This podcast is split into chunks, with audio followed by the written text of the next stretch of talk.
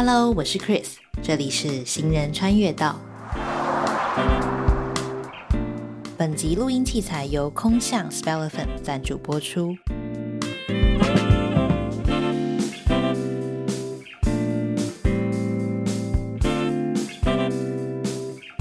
Hello，我是 Chris，欢迎收听行人穿越道，用路人来报道。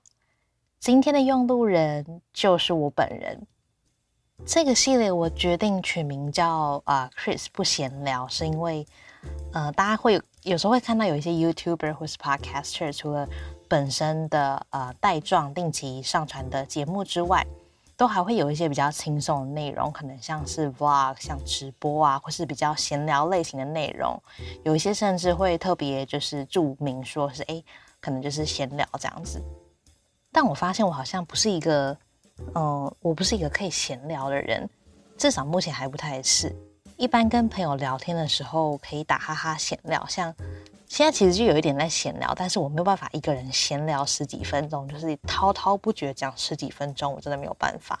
之后如果我可能获得这个技能的时候，你们就会发现我默默把单元名称改成 Chris 懂闲聊，如果大家可以接受的话。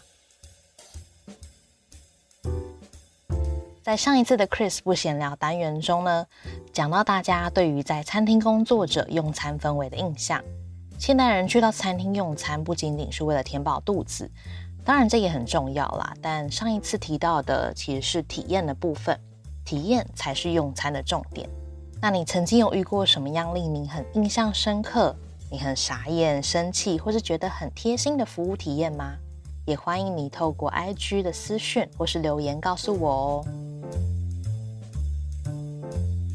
我的上一份工作是在一家米其林星级餐厅担任外场经理的职位。那今天呢，就来剖析一下外场服务生到底都在做什么，尤其是你看不到的时候，就是在餐期之前，他们都在忙什么呢？先从工作时间讲起好了。在餐厅工作呢，当然不只是在用餐期间出现就好。我当时工作的餐厅是只有营业晚餐的时段，上班的时间是下午两点到晚上的十一二点。下午就是专心让员工去做备料，还有环境的清洁准备工作。有些朋友听到我在餐厅工作，第一个反应通常是长辈啦，第一反应就是哇，那一定很辛苦，很晚下班吼，要站很久哎。那有一些人听到我下午才上班，通常是同辈的反应就是哇爽哎，可以睡到中午。其实对于上班这件事情，我当时是蛮满意下午上班这件事，因为早上可以安排很多的事情，可以去运动，学新的东西，很悠闲的跟朋友吃完早午餐再去上班。一天结束之后呢，就会过得非常充实，因为你等于是有玩到、有学到，还有工作到有钱赚，就哦很棒这样子。那在进入餐饮业之前，我曾经有一段朝九晚九上班族的经验。那个时候的状态是我下班根本不会想要做任何充实的事情。当然，也有可能是因为我那时候年纪还小，那上班压力都很大。下班的时候，我就只想好好的娱乐、疏解压力，吃东西、看电视，然后赶快上床睡觉，因为明天一早睁开眼睛就要开始工作了。那在餐厅的话呢，我们下午进餐厅的时候会做的事情，主要就是有两种。分为清洁打扫跟定位处理这两项。那我们这一次的主题是 focus 在外场服务生，所以不包含其他的职位，像是调酒师啊、侍酒师或者像厨师。那服务生就是做清洁打扫跟定位处理这两项。听起来很简单，但其实光做这些事情就可以花上你两到三个小时。那由于当时我工作的领域是 fine dining 的餐厅，什么要求的都是最高规格。在清洁这件事情上是绝对不能马虎懈怠的。除了一般的扫地拖地，每一只餐具呢都要擦得精亮。你可以想象，一个套餐吃下来，一个客人可能用掉十到十五只餐具。每个晚上如果有五十个客人，就有五百只餐具要擦。更何况是那些更讲求经典体验的餐厅。他们有一些餐厅那种每一道菜都要使用不同的餐具，哇，那个餐具这样一整个晚上用下来就是更惊人。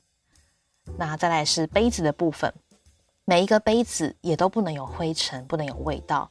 所以有机会的话，你下次去餐厅吃饭，仔细观察，很多餐厅的侍酒师或是服务生从柜子里面拿出酒杯的时候，都还是会放在灯光下照看，大概四十五度角往灯光的地方看去，看有没有任何的水渍啊或是灰尘。如果有的话，他们就会用呃白色的擦杯布再擦过一次。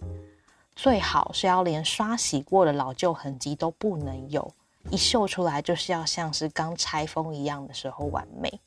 所以大家知道这个到底有多困难？其实 fine dining 要做到硬体设备的维护是需要花非常非常多的心力的。那再来是刚刚提到，除了清洁打扫之外呢，下午还会做定位处理。什么是定位处理？有时候你可能有些人。可能有找过餐厅的工作，你在一零四或是人力银行上面，他都会写到说，这工作需要做定位处理。那到底什么是定位处理呢？因为我之前工作的经验来说，我们的客源主要是采预约制，也就是要提前定位才有位子可以用餐。所以餐厅呢，一定会在客人用餐前就提前收到客人的资讯，他的名字、电话、email。那我当时工作的餐厅提供的是无菜单的料理。无菜单料理，我们食材成本是非常的高昂，所以每天都会需要因应当天的客人数量去做食材数量的调整跟控管，才不会导致食材浪费。譬如说，当天晚上只有四十个客人，那我们就是做，譬如说四十几份、五十份的套餐，那我们不会多做这样子。所以在下午的定位处理，就是在做这个工作内容。主要就是提前安排座位，跟厨房的团队去确认饮食的需求，还有回复各种 email 跟社群网站的讯息。那刚刚提到第一个部分是安排座位的部分，那客人你可以在呃定位的时候，他就在定位的留言区写说：“哎，我当天是要庆生，然后或者是当天是十五周年结婚纪念日，我是要庆祝朋友升迁。”当天是要跟客户吃饭等等的商务晚餐。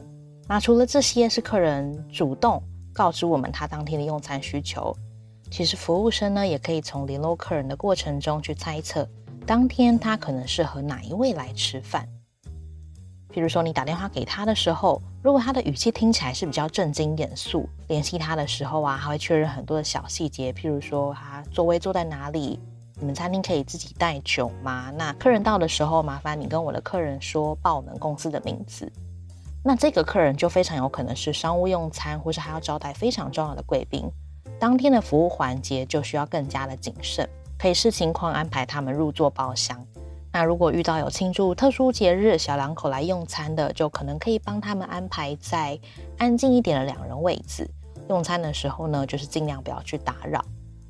那如果遇到单独来用餐的客人，其实我们餐厅还蛮多一个人来用餐的客人，因为有时候我自己也会喜欢一个人去吃饭，因为你可以很认真的品尝一整套的料理，你不需要担心中间还要跟朋友聊天啊什么的。所以如果遇到单独来用餐的客人，甚至可以帮他安排在另一位单独用餐客人的旁边，去创造他们互动的机会。之前真的是有过几次的例子，就是两个单独来用餐的客人，最后真的变成好朋友，然后一起去下一团去参加下一个 party。但如果你已经知道他是不喜欢跟人互动的常客，然后他自己来用餐，那就尽量帮他安排角落，然后旁边就不要再帮他安排一个人用餐的客人了。大概会遇到的情况是这样子安排座位的部分。那再来就是刚刚有提到的定位处理最最最大的项目，其实就是回讯息。讯息呢会从四面八方涌上来，他会打电话来、email 来、Facebook 私讯，甚至是客人直接走到餐厅来。嗯，如果你想象的是客服人员，其实也可以这么说，就字面上的意思来拆解，定位处理就是有关定位的所有事情，他都包了。包含你在定位前可能会遇到的问题，例如你不知道怎么定位，不知道怎么使用定位网站。有一些餐厅，它为了精简人力，也避免不必要的食材损失，会采用预付定金，或是在网络预订时呢，就要求客人用信用卡授权的方式确保它的定位。例如你可能有看过的网站，像是 Inline 啊、Easy Table、Restary 等等。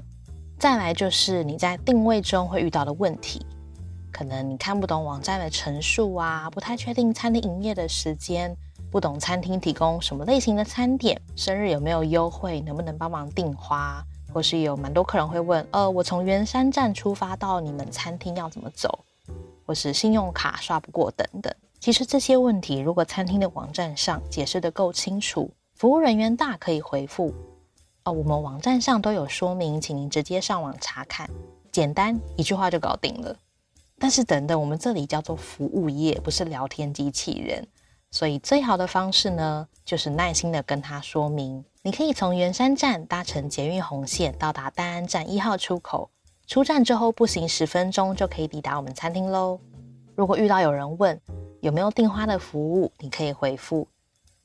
我们没有订花的服务诶，但是有几间可以线上预定的花店，我等等可以传店铺资料给您参考。其实这些回复就像上一集提到的，客人对餐厅的印象，或是说他这一次用餐的体验，其实从这个时候就已经开始了。你可以让他打电话来，只是得到一句针对他问题的答案，就是客观的资讯。你也可以选择装点这些资讯，让他得到的是贴心温暖的答案。那除了刚刚提到的各种类型的讯息之外，还有一个比较大宗项目的讯息内容，就是客人的饮食需求。那什么是客人的饮食需求呢？就是可能会有人吃素、蛋奶素，或是最近流行的海鲜素。海鲜素就是只吃海鲜跟蔬菜为主。台湾人较常见的就是不能吃牛羊内脏跟生食，就是没有煮过的食物等等。那我们为什么会需要提前知道客人的饮食需求呢？原因之一是，由于餐厅我们提供的是无菜单料理，客人是没有办法点餐的，所以客人来了之后，餐厅给你吃什么你就吃什么。喂，不是，是我们就只会准备一套当季的套餐菜色，没有其他的东西，所以我们都会提醒客人，如果客人不吃什么，要记得提前在用餐以前就跟我们说，餐厅这边是可以在能力范围之内去做调整的。那原因之二呢，则是如果有客人对食材有严重过敏的情况，我们也必须要提前知道。因为即便客人来了之后知道哦，今天主餐吃的是马头鱼，他可能也没有办法详细的知道这道料理所有的烹调过程。如果万一客人对奶制品过敏，而这道料理刚好又是用奶油去煎的，餐厅提前知道的话，可以视情况调整，也可以同时避免意外发生。因为有一些严重过敏的情况，可能是会有致命的危机。那大家比较可以想象的是，每一个人的饮食需求或是不吃的食材，除了会因为个人的文化、生活背景而有所不同。所以刚刚提到，台湾人比较常见的是不吃牛羊跟生食。印度人呢，你可以想象得到，不吃的就是猪肉、牛肉，这些是属于文化层面的部分。那也有可能会因为食物过敏而有不同的饮食需求，例如大家比较常听到的乳制品过敏、坚果过敏，或是欧美人士比较多的是花生过敏等等。有趣的是，还有各种你可能想象不到的情况。我记得之前有遇过一位熟客的先生，他是事先在网络定位的时候就留言跟我们说，这个先生他那阵子在进行生酮饮食。然后他还是会额外再提前写 email 来再次告知，就是他定位的时候已经讲过一次的，他还会另外再写 email 再跟我们说，很明确的表达他因为生酮饮食的关系有哪些东西不能吃。那时候刚好我们餐厅有贩售单点的料理，我记得他那几次跟朋友来用餐，每次四个人都各吃了两份沙拉跟两份生牛肉塔塔。就我记得是没有点什么其他的东西，但比较少看到有客人会这样子，就是吃一样的食物吃一整晚上。那我也曾经遇过有客人刚开完刀，有糖尿病或是痛风的关系，所以不能吃生的、半熟的、任何甜的，或是他会非常不明确的告诉你，呃，就写信告诉你，希望这次的套餐里面不要有太多生食。不能有太多甜食，不能有太多带壳海鲜。什么叫太多？什么又叫太少？你到底是能吃还是不能吃？有的客人他会很数据化的告诉你，嗯，因为另外一半患有糖尿病的关系，希望这次的套餐里七十五 percent 是不含糖分的菜色，剩下的二十五 percent 没有问题。哈？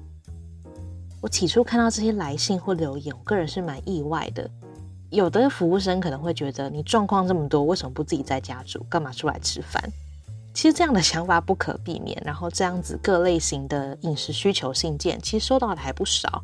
我看久了，只觉得就是很可爱。尤其透过文字或沟通的过程，你可以想象，这些客人在写信的时候，他其实是知道自己太麻烦，所以想把很多的细节提前告诉你。其实这样提前的沟通也是好的，保护他自己的同时，也是在保护餐厅。再来就是针对这些需求，我们要怎么应对了？当你看到糖尿病、痛风、生酮饮食。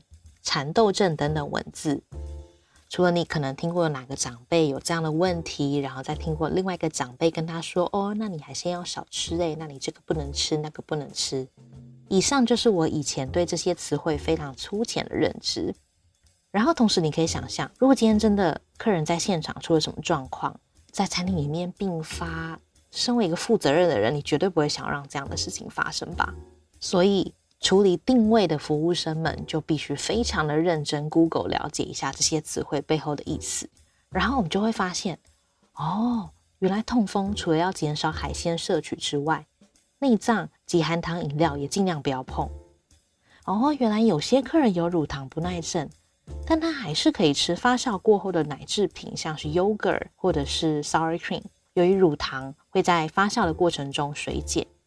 当然，如果遇到需求太复杂难解的，我们也可以提前告知客人，可能无法负担这样的需求。因为厨师是厨师，厨师不是魔法师。他除了要发想菜色、搭配风味、考量烹调手法与工作顺序，还要考量同一个晚上可能会有不同的饮食需求。那以上这些零零总总的工作，还不包含常常下午可能会出现的临时状况需要应付，例如突然停电啦、临时取消定位打来闹的客人啦、网络断线啦、冷气出问题啦。总结一下，其实你可以把这样的一间餐厅想象成像是饭店一样，有各种五花八门的工作内容要做，但是饭店它会有很多不同的部门，每个部门呢分工非常的细。但中小规模的餐厅就不是这样了，它不像饭店体系那么大，它比较像有一些体制比较扁平的公司一样，所以服务生呢要会做很多的事情，真的是像八爪章鱼一样，而且每一爪都还要很干净，动作要很优雅谨慎。听起来的确工作量蛮大的，但我个人觉得其实这样没有什么不好。为什么呢？因为你擦的杯子你会爱惜，你拖的地你会爱惜。这可以养成大家共同去维护一个环境的好习惯。你接的客人电话，你等等晚上就会见到这个客人了，你会跟他更熟，更有话聊。所以我认为这样的一个工作模式，可以让每一个服务人员他在参与一整个这个用餐体验的时候，能够用一个更宏观的角度去看待这件事情。那你知道的资讯多了，你能做的事情当然也就更多了。其实我每一次在写 Chris 不闲聊的内容的时候，我有时候写到一半就觉得啊，没东西写了。但继续写下去呢，就会开始脑洞大开，各种回忆涌现。其实真的有太多很好玩的事情，很有趣的事情，是大家没有办法想象，让我很想要跟大家分享的。那听完这期节目，有任何的想法都欢迎跟我交流，或在 Apple Podcast、Spotify 评分留言。喜欢这个节目的话，也请分享给你的亲朋好友哦。我是 Chris，这里是行人穿越道，我们下次见，拜拜。